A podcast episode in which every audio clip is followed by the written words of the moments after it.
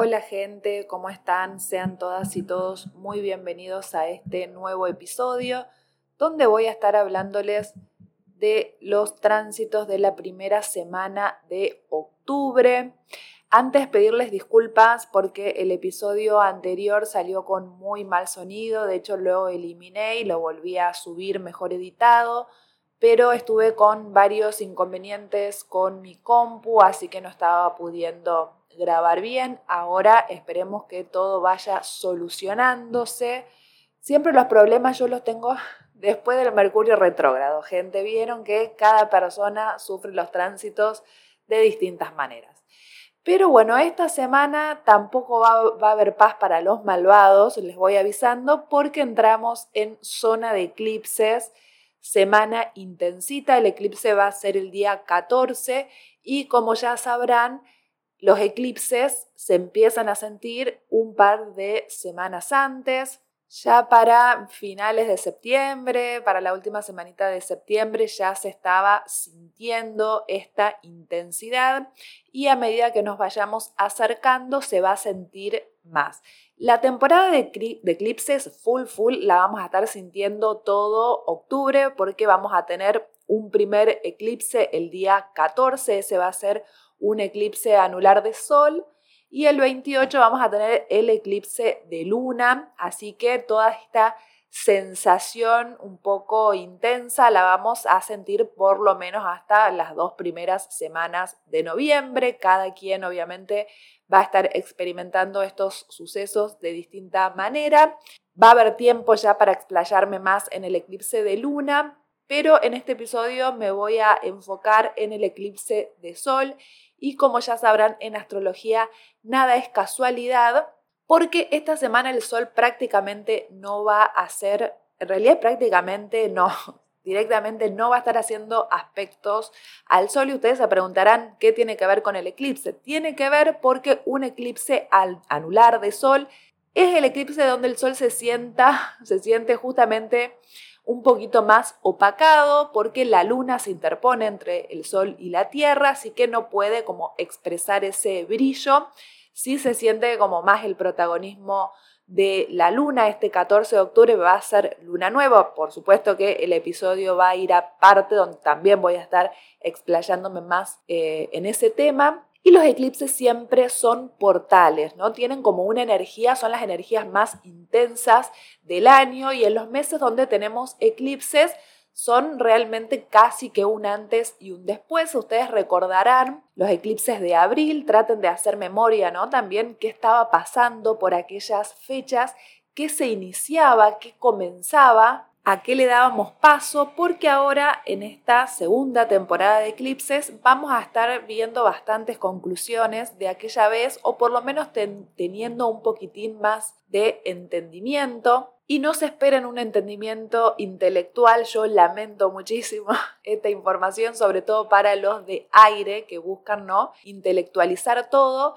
Y esto también lo hilo con el mes libriano, ¿no? Estamos en la temporada Libra. Y Libra, por supuesto, es un signo de aire. Estos signos siempre tienden como a intelectualizar, a sobrepensar mucho las cosas. Y justamente hoy pensaba en eso, ¿no? Como Libra por ahí que siempre se caracteriza porque le cuesta tomar decisiones, le cuesta elegir y descartar opciones. Y todos estos inconvenientes donde por ahí se enmarañan o se meten en un berenjenal y no saben como para dónde disparar, qué decidir, porque empiezan a sopesar, ¿no? Como también es el signo de la balanza, qué está bien, qué está mal, qué es lo bueno, qué no, qué me conviene, tengo en cuenta el otro, ¿no? Como empiezan estas cosas como muy duales, es un signo bastante dual, y todos estos enriedes surgen porque intelectualizamos las cosas en lugar de sentirlas, así que esta semana no va a ser tranquilita, por las dudas lo aviso, o quizás sí, hay personas que lo vivan de, de, manera más fluida, pero hay otras personas que van a estar sintiendo mucha ansiedad. Y esta ansiedad es una invitación a sacar el foco de lo mental, de la lógica, del buscar respuestas y empezar a sentir. Esto del sentir, ¿no? Como parece un eslogan y muchas veces es difícil conectar con las emociones, más si hay poquita agua en nuestras cartas o si no hay tampoco mucha agua en el cielo. Pero al no estar haciendo aspectos el sol esta semana, al no estar tomando conciencia, que el sol es la conciencia, es una invitación a que nos enfoquemos más en nuestros sentimientos, conectemos con lo que nos está pasando, porque probablemente ahí sea cuando podamos tomar decisiones más sentidas, ¿no? Esas decisiones que parten de nuestra intuición, de lo que realmente nos hace bien, de lo que tenemos realmente ganas de hacer. Y esto es ideal en una temporada Libra porque muchas veces este signo deja de lado sus ganas, por esto no del sopesar y que le cuesta muchas veces imponer su propia voluntad o su propia identidad. Está como siempre más eh, a otros. Estoy inventando palabras, pero soy cordobesa gente, así que la palabra segundear acá se escucha mucho y Libra tiene esto, ¿no? Como que es un signo más acompañador que de imponerse. Y esto también es un poco contradictorio porque es un signo cardinal. Los signos cardinales siempre son líderes, pero muchas veces a Libra esto le cuesta y por ahí cuando decide imponerse lo hace desde un lugar por ahí un poco mandón, es un signo bastante mandón, el signo de Libra, ¿no? Como que bueno, se pone como a liderar y a organizar y por ahí lo hace como de manera que la sentimos como con poco tacto. Pero esto en realidad no es así, ¿no? Porque en su conciencia ellos tienen muy presente al otro, a sus voluntades, a, cómo se está sintiendo. Es un signo también de mucha empatía y por esto es que también eh, cuesta un poco en la zona Libra poner límites porque estamos como buscando el equilibrio, buscando agradar, buscando que no nos rechacen y ahí es donde perdemos un poco nuestra identidad y vamos también como siendo un poco réplicas de lo que tenemos como alrededor, ¿no? Como se busca copiar algún, algún ideal que tenemos, ¿no? Como, y parecer, parecernos a ese ideal, como para buscar esa aprobación, ¿no? Muchas veces hay como, como esta creencia de que Libra por ahí es como, bueno, superficial en la identidad, y esto no tiene que ver con que em, no tenga personalidad y esté como siempre copiando a las otras personas, sino que está buscando su aprobación, está buscando esa incorporación y les vuelvo a repetir, no nos olvidemos que todos tenemos a Libra nuestra carta natal y voy a ser insistente en que nos enfoquemos dónde está Libra, en qué casa nos cae, porque eclipses, gente, y están los nodos ahí. Por lo tanto, van a ser áreas de nuestras vidas que vamos a estar trabajando mucho en esto de si somos auténticos, si realmente vibramos con la energía que nos, sale de nuestro ser. Los eclipses, perdón, los nodos nos hablan del alma. Entonces, el alma no intelectualiza, no tiene lógica, sino que es algo que va mucho más con nuestro propósito y viene de vidas pasadas. Por lo tanto, es mucho más subjetivo, más intangible, más de las profundidades y los recuerdos. Y ahora en temporada de eclipses como que reverbera todo eso, empieza como a a pedir a gritos atención de nuestra parte, que empecemos a integrar esta propia voluntad, a animarnos, ¿no? A mostrar por esto de ese, ese temor al rechazo que sucede en Libra, ese miedo a la no aceptación, al que te dejen de lado, al que no te incluyan. Y es todo, esta información solo está en la cabeza, ¿no? Signo de aire, está solo en la mente, eso en la realidad obviamente que no es así, nadie te excluye y si alguien te excluye es porque no tenías que formar parte de la vida de esa persona, ¿no? Por eso esta insistencia en animarnos a tomar decisiones y por ahí va a haber cosas que tenemos que dejar de lado, ¿no? este va a ser el gran desafío de los eclipses, animarnos a elegir y cuando uno elige, elige por lo tanto, hay opciones que se desestiman, que la dejamos en el pasado y nos tenemos que hacer cargo de esa elección, porque esa elección tiene que ver con nuestro futuro, con nuestro propósito, con una evolución mayor.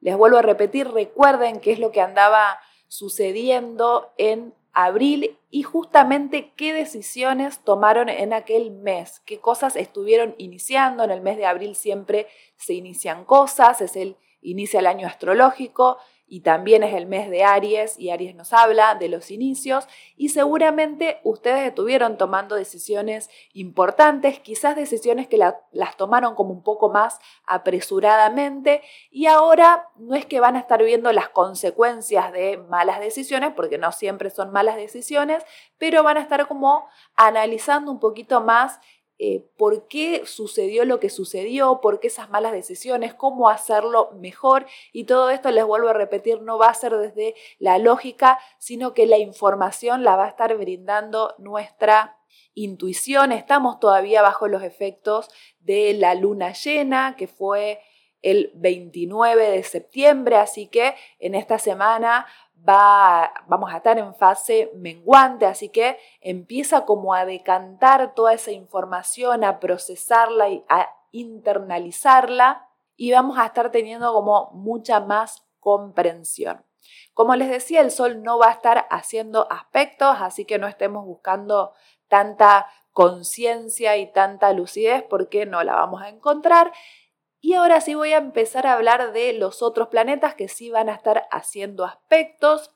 Mercurio el 2 de octubre va a ser una oposición a Neptuno. Mercurio ya está directo. Y como les había comentado, una vez que Mercurio se pone directo, empieza a caminar rapidísimo, es el correcaminos, avanza, es el signo que más avanza, el, perdón, el planeta que más avanza. Y esta oposición nos puede estar mostrando algunas contradicciones algunas situaciones como un poco karmáticas y también se me viene a la mente esto del efecto Pigmalión que conocerán, ¿no? Esto de tanto pensamos las cosas que termina sucediendo eso que estábamos pensando, ¿no? La, la, famosa profecía autocumplida, así que atención también, ¿no? Con lo que decimos, con lo que vamos pensando. También por ahí puedo estar un poco repetitiva en estos últimos episodios, pero bueno, después también de una retrogradación de Mercurio y siendo un planeta tan clave, ¿no? Tanto en, en tema tránsito como también en nuestra carta natal, porque es nuestro procesador y obviamente es la información que vamos captando del exterior y va también a ser como una especie de advertencia este Mercurio porque le va a allanar un poquito el camino a Venus, que ya va a ingresar también en los próximos días en el signo de Virgo, así que Mercurio va a estar como también trayendo un poco de alertas para esa Venus, ¿no? Como para que no se coma ningún fiasco, Mercurio que es como más más despierto, más activo, se va a estar dando cuenta ¿no? de estas contradicciones, de estas confusiones, también de las, de las confusiones que atraemos, porque la oposición también siempre nos habla de situaciones que proyectamos y atraemos, ¿no? Este vínculo con el otro siempre está presente en una oposición. Y sí es interesante tener en cuenta esta semana el tema de no meternos en algunos negocios un poco extraños, estar como también muy despiertos, muy alertas, porque Neptuno no tiene borde, le, cuesta un poquito el tema de los límites, así que podemos estar como con todo este acelere mercurial y por ahí meternos en algún tipo de embrollos, cuidado con las estafas, las estafas virtuales sobre todo. Pero sí es interesante esta posición para tener diálogos espirituales, conversaciones profundas, relacionarnos o rodearnos de personas que nos inspiran, si veníamos por ahí como un poco cabizbajos o sin, sin poder estar fluyendo ¿no? con tanta energía de eclipses y de intensidad, por ahí, bueno, también es interesante esta semana ver alguna peli o que hayamos visto o alguna peli nueva o serie o músicas o cosas que nos renueven un poco la energía, nos traigan informaciones más, más mágicas, ¿no? También ver documentales, todo ese tipo de cosas va a estar interesante esta semana. El 3 de octubre, Mercurio hace un trígono con Plutón. El trígono es un aspecto de manifestación. La mente puede también estar sintiéndose renovada, transformada, ¿no? Como esto de purgar todos los pensamientos más oscuros o más inquietantes. Es un lindo aspecto para andar erradicando miedos y cosas que son muy del inconsciente. Puede que también salgan a la luz algunos secretos que eran necesarios que salgan, ¿no? Si te estabas guardando cosas y no las podías verbalizar, bueno, es como un lindo momento para hacer una descarga, una purga de toda esa información que te estabas guardando. Esta es una semana muy interesante para la terapia porque puede haber como mucha información reveladora. El día 5 de octubre Mercurio entra en Libra. En esta posición Mercurio se siente muy cómodo porque es un signo de aire.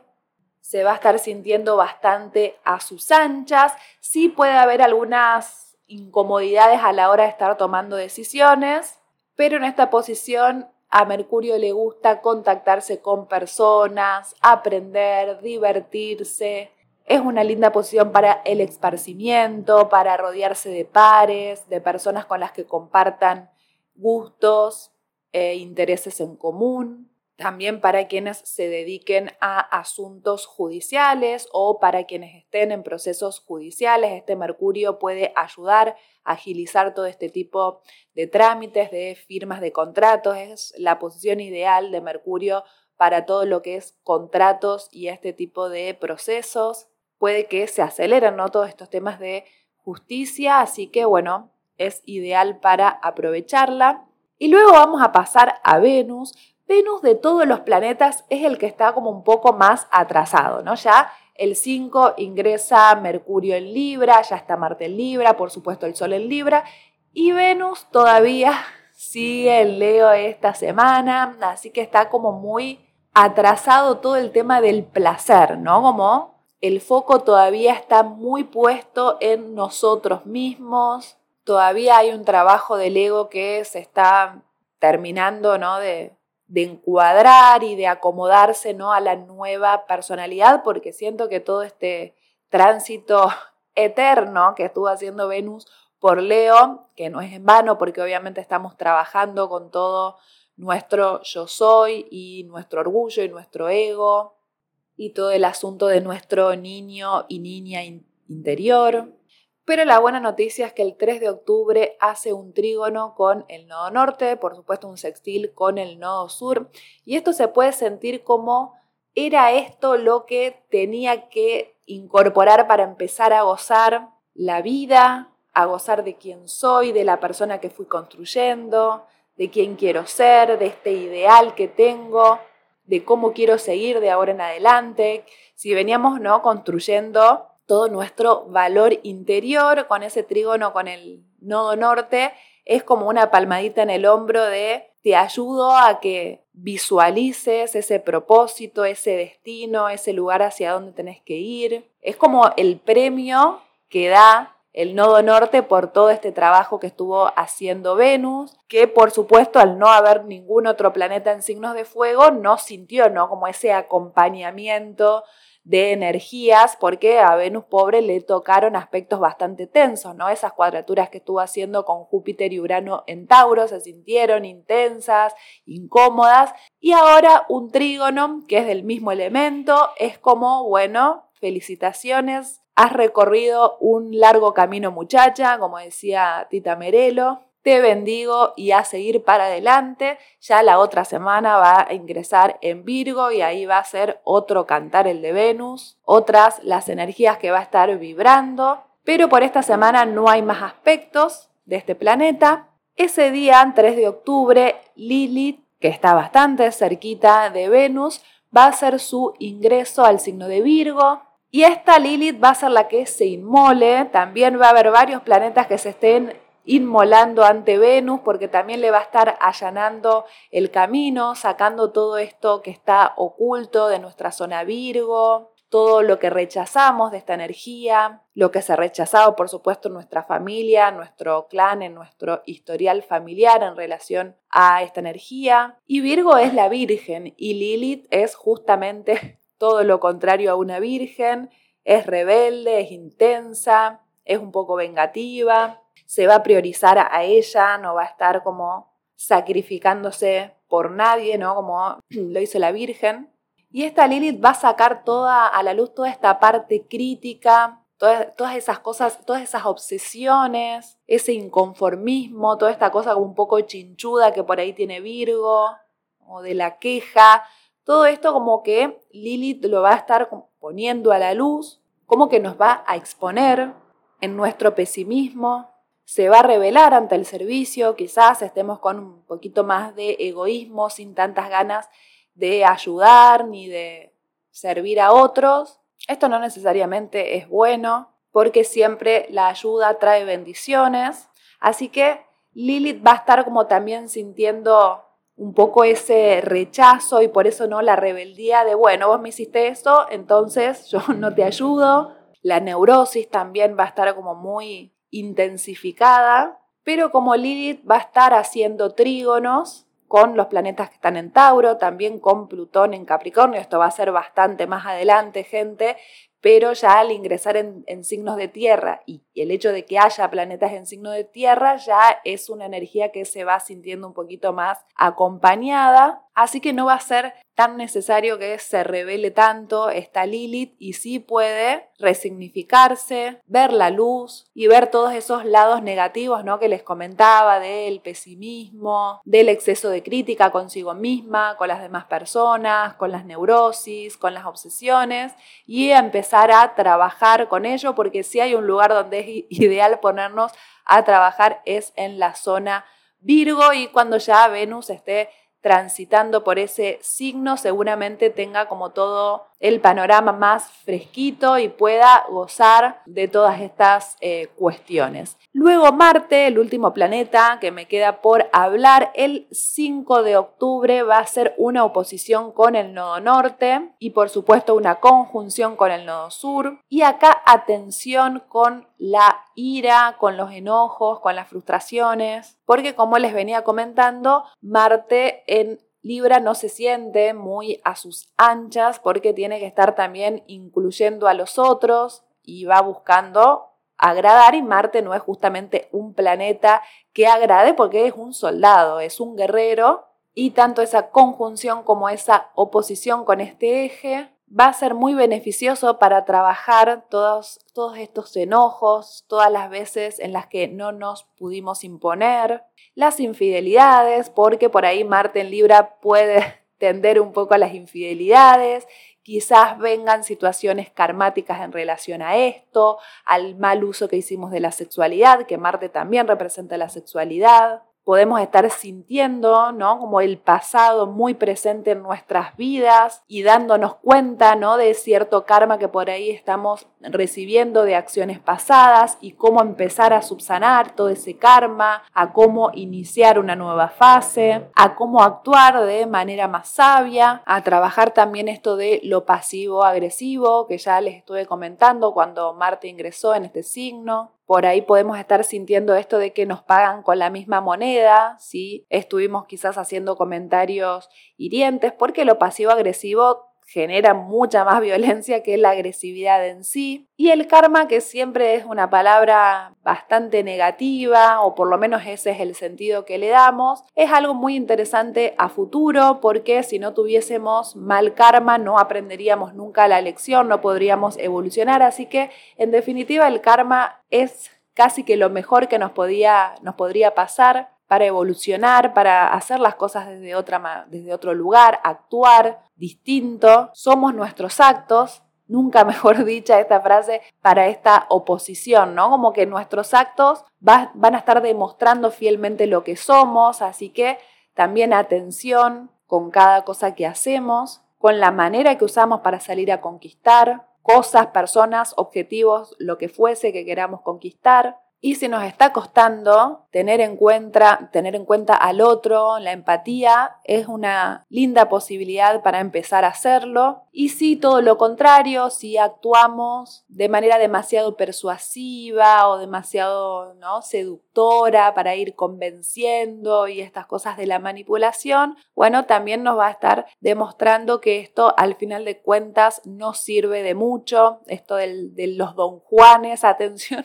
atención los don Juanes porque van a estar entrando también en esta fase karmática. No es momento para los infieles esto, gente. También avísoles con ese nodo sur. Pero en fin, estos han sido los aspectos de la primera semanita de octubre, del 1 al 7 de octubre. Les vuelvo a repetir que estamos en temporada de eclipses, así que bueno, por esto también toda esta información que les estoy dando. Es momento de sentir y no estar pensando tanto. El sol está en reposo. Seguimos todavía canalizando toda la información de la luna llena del 29. Así que es más una semana para conectar con las emociones, estar en un modo más pasivo, estar sintiendo todo lo que nos sucede y es más posible llegar a conclusiones conectándonos con estos estados de introspección que exteriorizando tanto.